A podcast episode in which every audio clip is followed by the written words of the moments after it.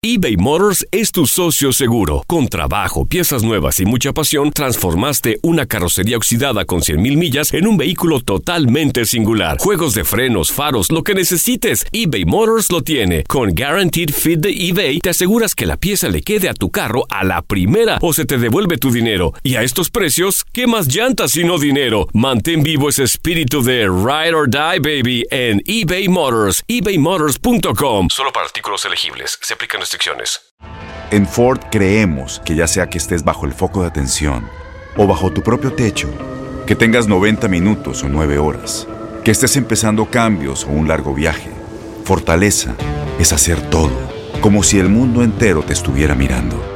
Presentamos la nueva Ford F150 2024. Fuerza así de inteligente solo puede ser F150. Construida con orgullo Ford. Fuerza Ford. Aloha mamá. Sorry por responder hasta ahora. Estuve toda la tarde con mi unidad arreglando un helicóptero Black Hawk. Hawái es increíble. Luego te cuento más. Te quiero. Be All You Can Be, visitando goarmy.com diagonal español.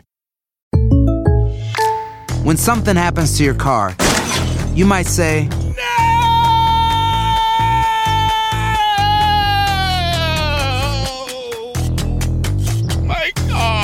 but what you really need to say is something that can actually help. Like a good neighbor, State Farm is there. And just like that, State Farm is there to help you file your claim right on the State Farm mobile app. So just remember, like a good neighbor, State Farm is there. State Farm, Bloomington, Illinois. Julieta no aparecía. Ella se fue el 3 de febrero a Veracruz y había quedado de regresar el lunes 5, pero desde el 3 de febrero habían perdido la comunicación con ella.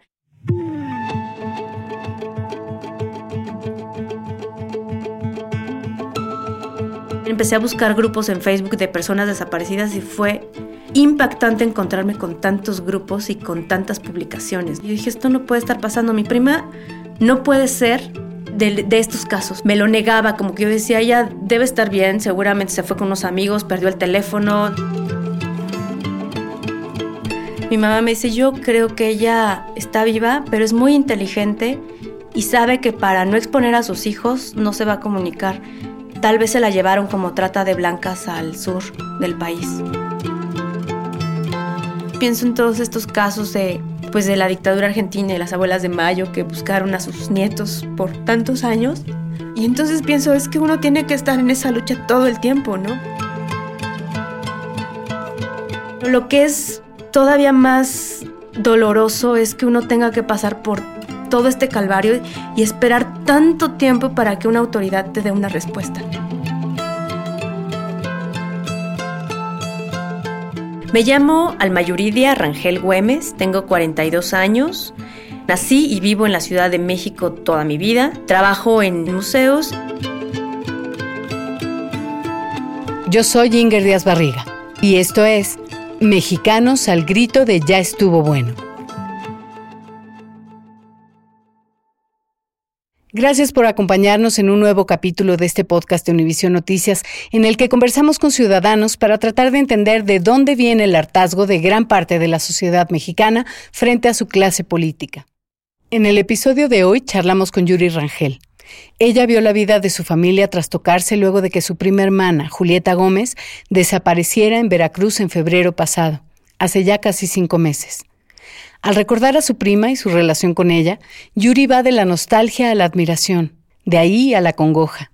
Pues lo que te puedo decir de Julieta es que pese a que no tuvo unos estudios, ha sido una mujer muy, muy luchona y siempre se había dedicado a sacar adelante a su familia. Ella tuvo una pareja muy jovencita y de esa relación tuvo dos niños. Después conoció a su actual esposo y tuvo con él a un pequeño que se llama Emiliano. Le encantaba, le encanta la fiesta y, y yo siempre me sentí como no identificada con ella, pero al mismo tiempo cercana, porque su mamá, la hermana de mi mamá, siempre se han apoyado. Vivían en una casa por el Ajusco y tengo perfectos recuerdos. Nos poníamos a jugar adentro de unas llantas de coche que estaban por ahí abandonadas. Después vino esta parte, pues ya cada quien agarra su vida, su rumbo. Aunque de niñas fueron muy cercanas, Yuri y su prima se habían distanciado en la vida adulta. El día que hablamos me contó que luego de muchos años de no pasar la Navidad con la familia de su madre, en diciembre pasado decidió integrarse otra vez a esa reunión familiar anual. Y esa Navidad, la noche estuve conviviendo con Julieta, ¿no? Toda la noche. Y nos pusimos al tanto y me contó todo lo que estaba haciendo, que mm, se había metido a un curso de educadora porque quería poner un kinder en su casa. Digamos que me actualicé justo en la Navidad del 2017. Ella me contó cómo le había ido, ¿no? En la vida los últimos años.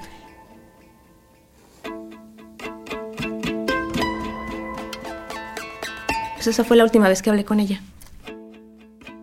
Poco más de un mes después, el 8 de febrero, Yuri estaba en una junta de trabajo cuando le empezaron a llegar mensajes al celular. En el chat familiar de WhatsApp, el hermano y el esposo de Julieta le contaban a la familia que ella había desaparecido en Veracruz y que iban regresando del puerto a donde habían ido a levantar una denuncia. Para la familia, después de la sorpresa vino el miedo. Alguien sugirió cerrar ese chat para no comprometer la información que tenían, aunque por el momento no era mucha. Entonces se, cerró ese grupo, lo, lo quitaron y se abrió uno nuevo en donde ya nos empezaron a dar, más bien se empezó a compartir la información que se tenía en ese momento, que era Julieta se fue a casa de Marisela para pasar el puente, desde el 3 de febrero perdió comunicación con Raúl, que es su esposo, y después no supieron nada. Marisela y su esposo Julián, los amigos con los que iba Julieta, tampoco aparecían. Pero además, en el Ministerio Público les dijeron que tenían indicios de que había una cuarta persona con ellos. Se llamaba Julio César. Era más joven y también estaba desaparecido. Por otra parte, la Fiscalía les informó que había un hombre que aseguraba haber recibido una llamada de alguno de los cuatro desaparecidos la noche del 3 de febrero. Al parecer, alguien en el coche, que todavía no se puede identificar quién, hizo una llamada a otra persona, a un tal Greg, y le llamó para decirle que eh, los había detenido la patrulla, que los ayudara, que porque estaban pidiéndoles mordida o que querían iban a dar mordida o algo así. Entonces yo digo, bueno, ¿y quién es esa otra persona que recibió la llamada? ¿O cómo es que saben que eso fue lo que dijo? Hasta el día de hoy nadie le ha podido responder eso a Yuri. Y de la patrulla de la policía no se ha vuelto a hablar desde que Miguel Ángel Yunes, el gobernador de Veracruz, negó cualquier participación de la policía estatal en la desaparición de Julieta y sus amigos.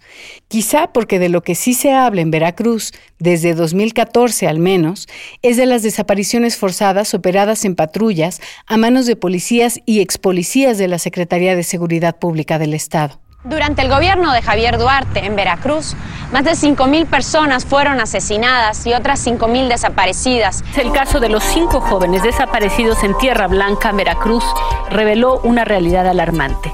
Son cientos los desaparecidos en ese estado y en muchos de ellos los testimonios coinciden en señalar que en el plagio participaron policías estatales. A los pocos días de haber levantado la denuncia, la familia se reunió y decidió hacer ruido en redes sociales. Además, iban a contactar a periodistas y a medios de comunicación para presionar a las autoridades a que informaran sobre las averiguaciones.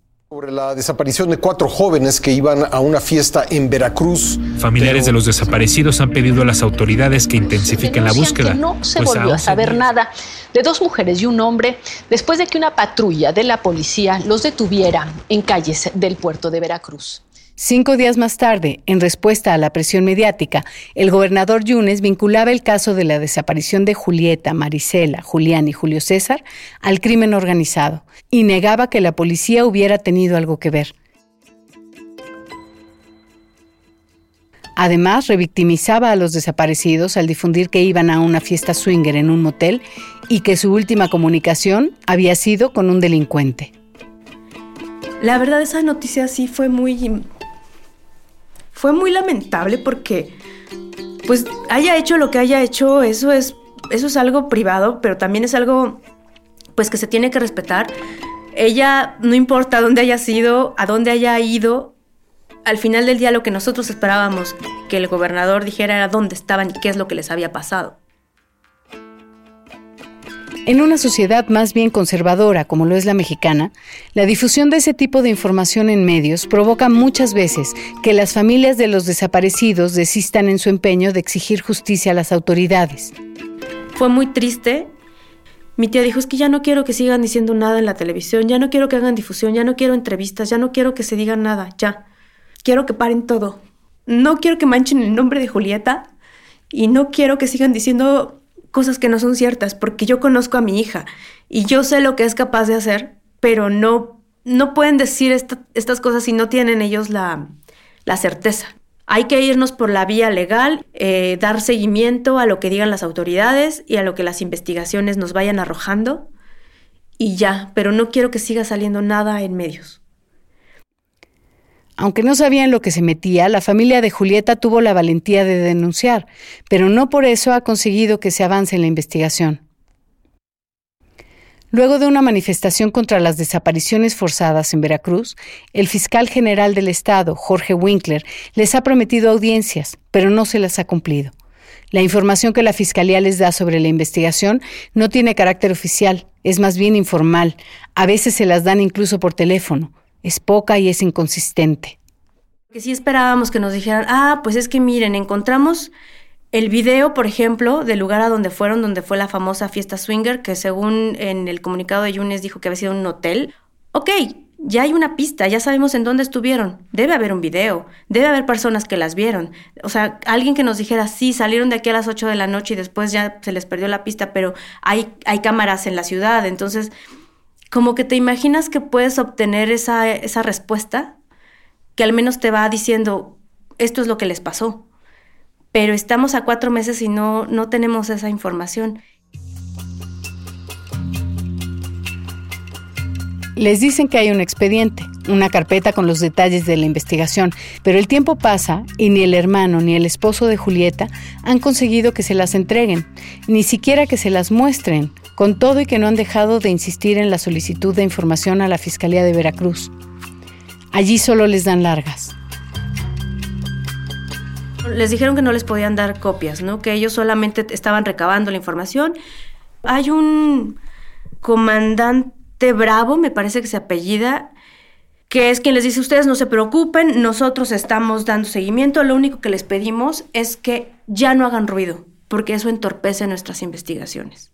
Entonces, claro, a ellos no les conviene que haya ruido porque les ensucia, ¿no? Les mancha su gestión, los presiona para algo que saben que no pueden hacer.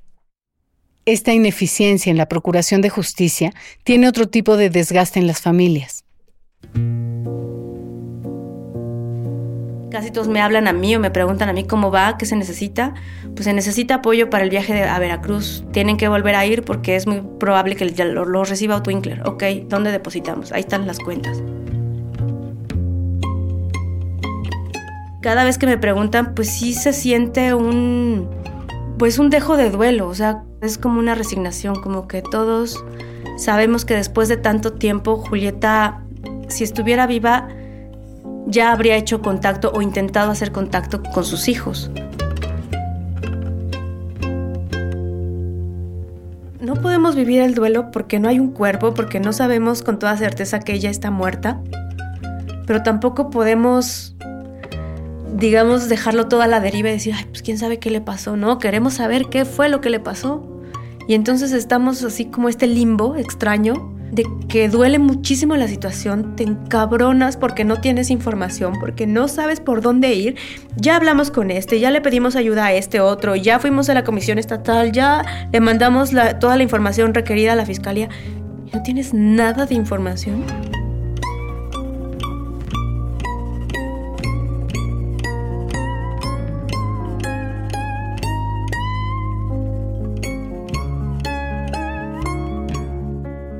Yo les he dicho varias veces, bueno, también está la opción de, pues de abrir un duelo en la familia, ¿no? De decir, ya no está, es posible que ya no siga viva y hacer un duelo interno con la familia y ya. Por si todo eso fuera poco, Yuri y su familia tampoco han tenido ninguna orientación de parte del gobierno en relación a los procesos que deberían seguir para esclarecer la desaparición de Julieta. Todo el apoyo y asesorías que han recibido han venido de conocidos y asociaciones civiles. En realidad todo ha sido a través de contactos. Por ejemplo, René tiene un contacto, me parece que es su vecina, que a su vez trabaja con gente relacionada con cuestiones penales, que, que lo ha estado asesorando. Entonces le dijo, tienes que ir a Veracruz y tienes que pedir esto, esto y aquello. Tengo una prima que estudió criminalística y nos puso en contacto con uno de sus maestros, que es abogado, y él fue muy claro, nos dijo, este caso, por como está planteado, pinta para que vaya a tomar mucho tiempo. Lo único que yo les recomiendo es que insistan con las autoridades o también eh, apoyarnos de asociaciones. ¿Por qué crees que las autoridades son tan negligentes en estos casos? Siendo consciente de la situación en el país, que no es el único caso, parecería que esta falta de empatía es, es una batalla perdida. O sea, a ellos ya no les interesa porque ya no pueden hacer nada. Creo que esto rebasó a las autoridades en muchos sentidos y que ya no hay manera para que esto pueda tener respuestas. No veo a unas autoridades preocupadas, al menos una llamada, oigan, no tenemos nada el día de hoy, pero le estamos dando cauce. No tenemos eso, hay una indiferencia absoluta y eso, eso es muy doloroso porque sí mantiene a las familias en la incertidumbre. ¿Tú crees que algo verdaderamente puede cambiar empezando por una elección democrática en un país donde pasan estas cosas. Las cosas allá adentro deben estar tan sucias, tan enredadas, tan puercas, tan de verdad tan horribles, que me cuesta mucho trabajo creer que una apuesta por un, partido político específico pueda hacer el cambio. Yo no lo creo. Yo creo que es muchísimo más difícil de transformar que con una votación por un partido. No, no lo dejaría solamente a eso, ¿no? Creo que todo lo que ya está sucio, lo que está manchado, toda esta corrupción, todas estas relaciones entre mafias y, cotos de poder y, crimen organizado, es algo que yo veo de verdad muy difícil de, de desatorar. Yuri está convencida de que hay que trascender el momento político y las promesas de cambio. Ella cree que solo uniéndonos como sociedad podremos hacer algo para detener esta situación de indefensión, de corrupción y de impunidad que se lleva las vidas de muchos mexicanos entre las patas. Si estamos fracturados como sociedad por cuestiones de creencias o tendencias o lo que sea político, en donde al parecer estamos unidos es que todos tenemos miedo, todos estamos de acuerdo en que este país eh, se ha vuelto muy inseguro, pero no estamos haciendo nada. Entonces yo sí creo que algún estímulo debe haber en la sociedad para que nos unamos contra eso y que no dependa de un partido, que no dependa de una persona. ¿Y qué estímulo crees que podría ser ese? Creo que hace falta comunicar más de verdad no se le desea a nadie, pero al mismo tiempo no sabes cómo transmitir lo que se siente cuando te toca a ti, cuando tú eres un familiar. Cómo transmitirlo a los que no lo han vivido para que hablen, ¿no? Para que ellos también sean una voz, que, que se sumen a este grito de no nos dejen solos, no nos callemos, hablemos, gritemos, no importa quién le vas, no importa por quién vas a votar. Esta situación no puede naturalizarse, esto no puede ser algo que lo veamos, ay, híjole, este país, ¿no? Pues no, no, no creo que esa no puede ser nuestra reacción inmediata. Nuestra reacción sí tiene que ser gritar, hablar, exigir, buscar. En México hay 35.410 desaparecidos según el Registro Nacional de Datos de Personas Extraviadas o Desaparecidas. Esos son los casos que han estado denunciados. Y los que no están denunciados, ¿quién está escuchando esas voces? Cómo se están comunicando esas personas para decir lo que, lo que están viviendo, lo que vivieron, cómo en algún momento tal vez también prefirieron un duelo y dijeron, pues fulanito se ha de haber muerto y ya no sabemos nada de él y ya. Eso no puede ser.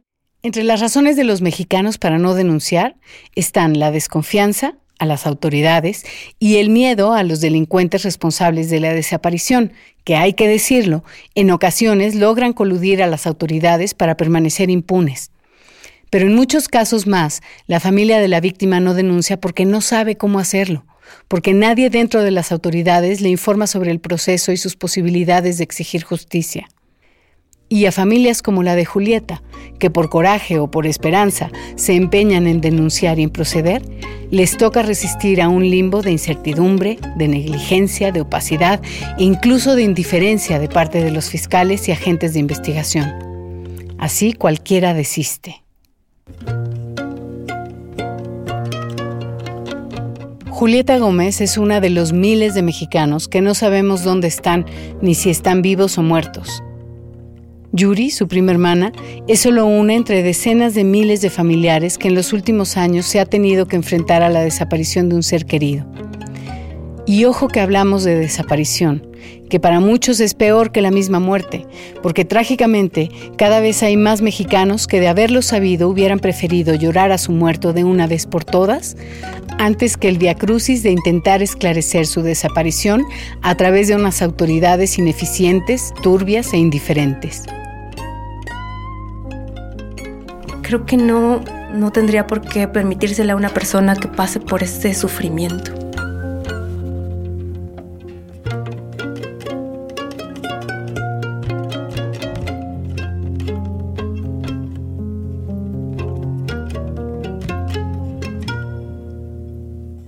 Esto fue Mexicanos al grito de Ya estuvo bueno.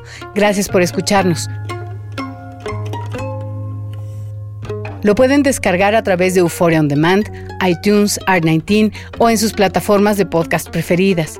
Suscríbanse para escuchar otras historias y reflexiones de mexicanos de cara a un nuevo gobierno. Yo soy Ingrid Díaz Barriga y en la realización de este podcast para Univisión Noticias desde la Ciudad de México me acompaña Andrés Echevarría como productor asociado.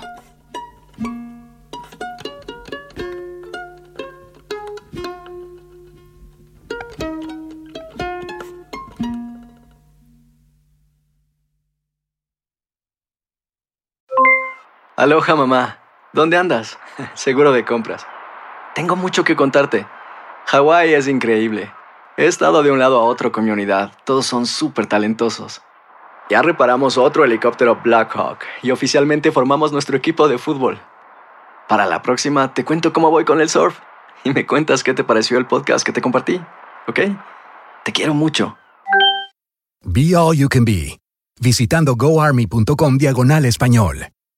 Boost Mobile tiene una gran oferta para que aproveches tu reembolso de impuestos al máximo y te mantengas conectado. Al cambiarte a Boost, recibe un 50% de descuento en tu primer mes de datos ilimitados. O, con un plan ilimitado de 40 dólares, llévate un Samsung Galaxy A15 5G por $39.99. Obtén los mejores teléfonos en las redes 5G más grandes del país. Con Boost Mobile, cambiarse es fácil. Solo visita boostmobile.com. Boost Mobile, sin miedo al éxito. Para clientes nuevos y solamente en línea, requiere AroPay. 50% de descuento en el primer mes requiere un plan de 25 dólares al mes. Aplican otras restricciones. Visita boostmobile.com para detalles.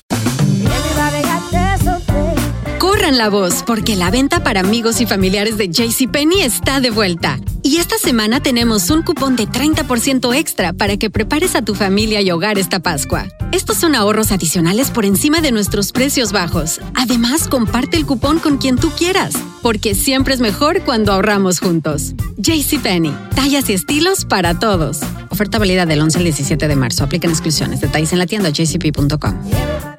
Este abril te invitamos a nuestra feria virtual Univisión Contigo rumbo a la universidad. Conéctate virtualmente con representantes de colegios y universidades en la costa este, desde Nueva York a Florida. Aprende sobre ayuda financiera, becas y otros recursos para continuar tu educación. Regístrate para asistir y para la oportunidad de ganar una tableta. Te esperamos en Univisión Contigo rumbo a la universidad del 3 al 9 de abril. Regístrate ya en univision.com diagonal universidad.